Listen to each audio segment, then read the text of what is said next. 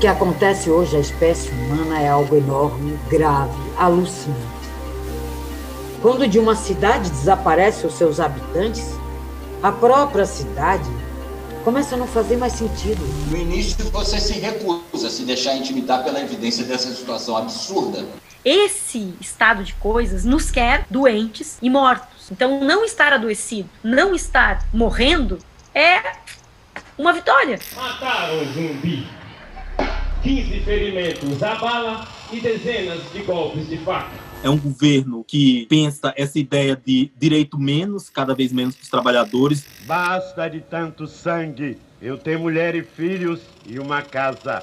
Os outros negros também sonham, também querem, também desejam ser felizes.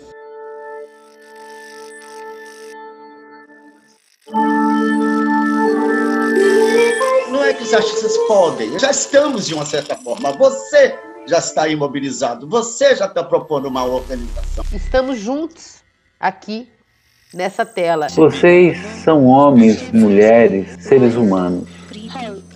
Mulheres, homens, crianças, velhos. Vocês são homens e mulheres. E eu acredito em vocês.